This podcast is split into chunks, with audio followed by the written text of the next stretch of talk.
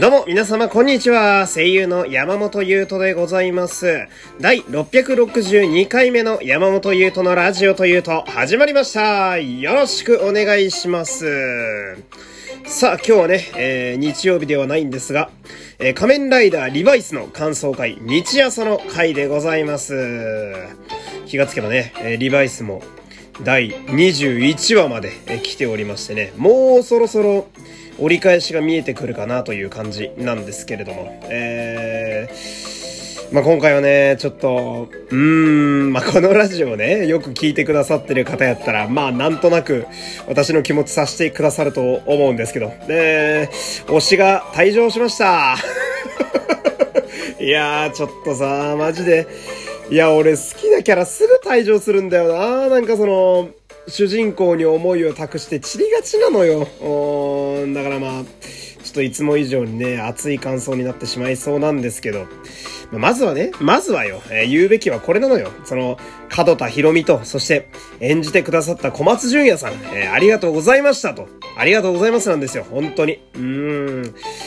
いや、熱くて最高のお芝居でしたね。まっすぐなお芝居の方でしてね。いやー、素敵な役者さんやなと私は思いましたね。うん。思えば、角田博美が、まあなんというかこう、1話で、えー離脱せずにですね、今この21話まで生き残って、そして仮面ライダーデモンズというね、超かっこいいライダーにまで変身して、ここまで出世したというのは、まあ、たびたび、え語り継がれておりますが、小松淳也さんの、えお芝居への思いと、えその熱い魂があったからこそ、まあ、ここまでの、えいいキャラクターが仕上がり、ストーリーも盛り上げてくれたわけでして、この二人にまずは、ありがとうを言わずして、誰にお礼を言うんやと、えーそういう感じでございますね。うーん。で、まあ、その、一応ね、その、戦線離脱というわけですよ。えー、あえて退場とは言いませんよ。うん、戦線離脱でございますから、まだヒロミはね、うん、戻ってくるかどうかはちょっと定かではありませんが、まあ、戦線離脱というのをね、小松純也さんもおっしゃってましたが。ほんで、なんでしょうね、あのーまあ、よくある話なんですけど、うん、この仮面ライダーあるあるなんですけど、うん、仮面ライダーの最近のキャラクターって、完全にお亡くなりになるときはですね、光の粒子になって消えてったりするんですよ。なんか、さーみたいな、こう、主人公の手の中で、さーみたいになってくんだけど、えっ、と、角田博美は吹っ飛ばされて崖に落ちただけなんですよ。うん、いやまあ、なんだろう、ドラマだったら、普通のドラマだったら、吹っ飛ばされて崖から落ちたら間違いなく助からないんだけど、でもこれは仮面ライダーなので、えー、過去にはその、吹っ飛んで、なんでしょうか？うーん、落ちたり、吹っ飛んで水にぼちゃんした時に、まあ、お亡くなりになるキャラは意外と少ないっていうね。うん、まあ、呉島高虎とか、えー仮面ライダー残月の、えー彼も、一時こう、負傷した状態ではあったけれども、ストーリーにはまだいたしみたいな、えーこの辺の、ちょっと期待しつつですね。まあ、要は、ヒロミはまだ死亡が確定したわけではないわけですよ。えーなんで、まあ、その、まあ私としてはもう多分彼は戻ってくるだろうということを思ってるわけなんだけど、ここで気になるのがやっぱりその、蘇った角田博美がですね、なんだろう、どうやって戻ってくるかっていう話なんですよ。えー、まあ、最近の仮面ライダーは、まあ今も言ったように、一回退場したキャラクターが、何かしらあって戻ってくるパターンが多いんですね。まあ、例えば、あ、別の仮面ライダーに変身するようになったり、まあ、ベルトが変わったり、アイテムが変わったり、強化されたりとか、あとは、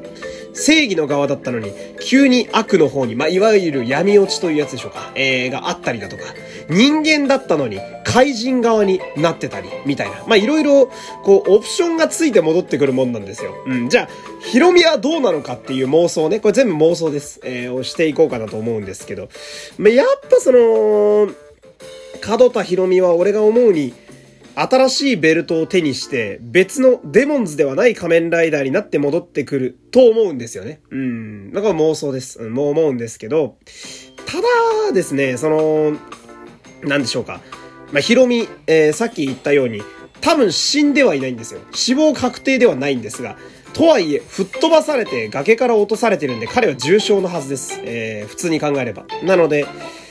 多分誰かが助けてくれると思うんですよ。うん。誰かが助けてくれて、そのおかげで角田博美が戦線復帰する。まあ、これ全部妄想なんですけど、えーと思うんですよ。ってことは、誰が彼を助けるかによって彼の運命結構変わると思うんですね。で、今あるキャラクターの相関図で、じゃあ考えてみると、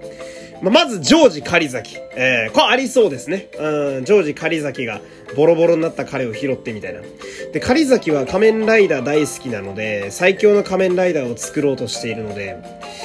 それこそ昭和のね、本郷武とかじゃないですけど、その、ヒロミを改造手術しちゃって、改造人間として蘇らせる。本当の意味で、ヒロミは仮面ライダーになる。っていうパターン。うん。でもこうすると、狩崎のことだから、何か仕込んでるんじゃないか？みたいな、うん、ちょっと思ったりだとか。まあ、多分これもキャラ編はありそうだな、みたいな。じゃあ他に誰が拾う可能性があるかというと、今度は、牛島家ですよ。えー、牛島家。あのー、今週でね、あのー、桜ちゃんに、我々はウィークエンドっていうね、週末と週末をかけたような組織であるということを、まあ、明かしましたけど、じゃあ、ウィークエンドに拾われた場合、えー、まあ、この場合ですと、まあおそらく今の立ち位置的に彼らは第三勢力ですよ。フェニックスでもデッドマンズでも五十嵐家でもないわけでしょ。第4か、そうすると。なわけだけど、じゃあまあフェニックスとデッドマンズの敵にはなってくれると思うんですけど、一方で五十嵐家からしたらどうなんだっていう部分はあったりするわけですよ。うん、なんかその、牛島家が何を考えてるのかまだちょっとわかんないので、それ次第では、一騎たちの敵としてヒロミさんが出てくる可能性も全然ある。うん。まあ、ある意味では闇落ちなのかな、これも。敵に回っちゃうっていう意味では、みたいな。うん。で、じゃあ他にも誰が拾うかっていうと、あとは、フリオですね。えー、玉木くんなんですけど、一向にフリオとしか呼ばれない玉木くん。玉木くんなら、今はいい青年になっているので、まあ、普通に手当てされてみたいな。で、寝かされてて、えー、目が覚めたかみたいな。うん、で、人間としてヒロミが生きていくのかな？普通に。うん。今、要は仮面ライダーにはならないけど、まあ、それこそ、一時期の高虎みたいに、まあ、傍観者の立ち位置。とりあえずストーリーは見守るみたいな位置になるのかな？みたいな。うん、まあ、ここが一番安牌な気はしますね。彼は戦いに巻き込まれると命をかける癖があるので、ヒロミは。うん。で、あと拾うとすれば最悪なのはやっぱり神聖デッドマンズ側に拾われることですよ。だから、オルテカか、あとはあの怪しい赤石長官ですよね。あもう最悪ですよ。こんな奴らに拾われたらもう、それこそ、あの、ギフテリアンっていうね、あの、ギフスタンプをして変貌しちゃう怪人。うん、あれにされるか、まあ、ギフの栄養にされるか、ろくでもない運命しか待ってないわけですよ。仮面ライダーに仮にされたとしても、やっぱ闇落ちとかしてると思うんで、最悪ですよね。これだけはどうにか避けたい。うん、でもともかく、まあ、門田博美は盛大に散ったわけなんだけど、また戻ってくるだろうという、まあ、こう、望みはやっぱ私の中であるわけですよ。えー、これを持ちつつですね、えー、まあ、見ていきたいんだけど、でも私はやっぱその、門田博美の変身する仮面ライダーデモンズが好きなんですよ。なんかその、リバイスの世界ではさ、珍しいぐらい熱くまっすぐな正義感、熱血感が門田博美なわけで、その正義の塊みたいな男が、禁断の力というか闇の力みたいなまがまがしい仮面ライダーであるデモンズに変身して、え正統派のヒーローアクションで戦うっていうのが俺は好きだったんだよ。だから、デモンズがもう今後、そのデモンズが見れないのもちょっと寂しいし、うん、仮にヒロミが復活したとしてもデモンズが出てくるかは怪しいし、うん、で、今デモンズ使ってんのオルテカでしょ？オルテカーってなるよね。うん。でもこれ悔しいのがさ、やっぱ坂本監督の演出が結構、えー、冴え渡っていてね、オルテカのデモンズも正直かっこいいんすよね、あれ悔しいけど。うん、その、オルテカのデモンズがまた戦い方が変わってくるだろううん、その、ゲノミクスっていうベルトの力で、バッタとサソリの力を同時に発動してからのライダーキックとかさ、あんなもん痺れたわ。あれめちゃめちゃかっこいい。坂本監督お得意のナパーム背景ドカーンでさ、オルテカなのにかっこいい。悔しいけどかっこいいみたいな。うん、その、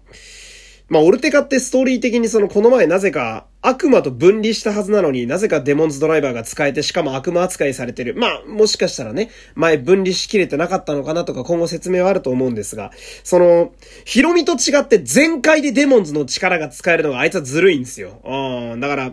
初登場の仮面ライダーは強いっていう補正とうまく噛み合ってしまっていてね。うん、これもまた、ヒロミの退場に拍車をかけると言いますか。うん、なんとも言えない感じではあるんだけどさ。うん、で、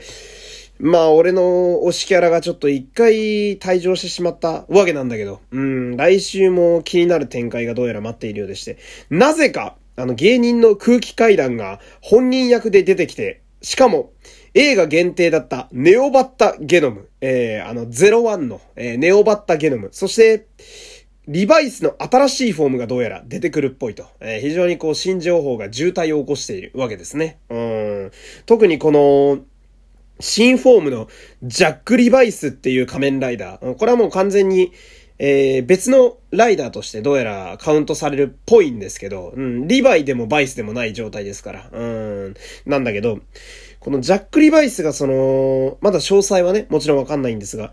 バイスにがっつりリヴァイ、要は一機がバイスに重くそ乗っ取られてるようなデザインになってるんですよ。真っ黒な感じのデザインになってて。ああ。で、これは何を意味するのかってとこですよね。だから、ずっとバイスってあくまであるっていうね、キャラクターが、最近はちょっと薄れつつあって、相棒という面が強かったけど、ここに来て、バイスが悪魔として一気を食らおうとしているのか、みたいな。うん。この番組は仮面ライダーリバイスですからね。うん、あの、ダブルみたいに熱いバディもので、ビルドみたいに熱いバディものだけでは終わらないと思うんだよな。ここらで一個どんでん返しもありそうな気がして、えー、来週も非常に楽しみだと。うん、でもとにかく、まあ俺が言いたいのは角田博美とそして小松淳也さん、一旦ありがとうございましたと、えー、最高のお芝居を見せていただきましたという感じでね、えー、今日はいつも以上にちょっと熱くなっちゃったんですけれども、えー、この辺で終わりたいと思います。え山本優斗でした。お付き合いありがとうございました。さよなら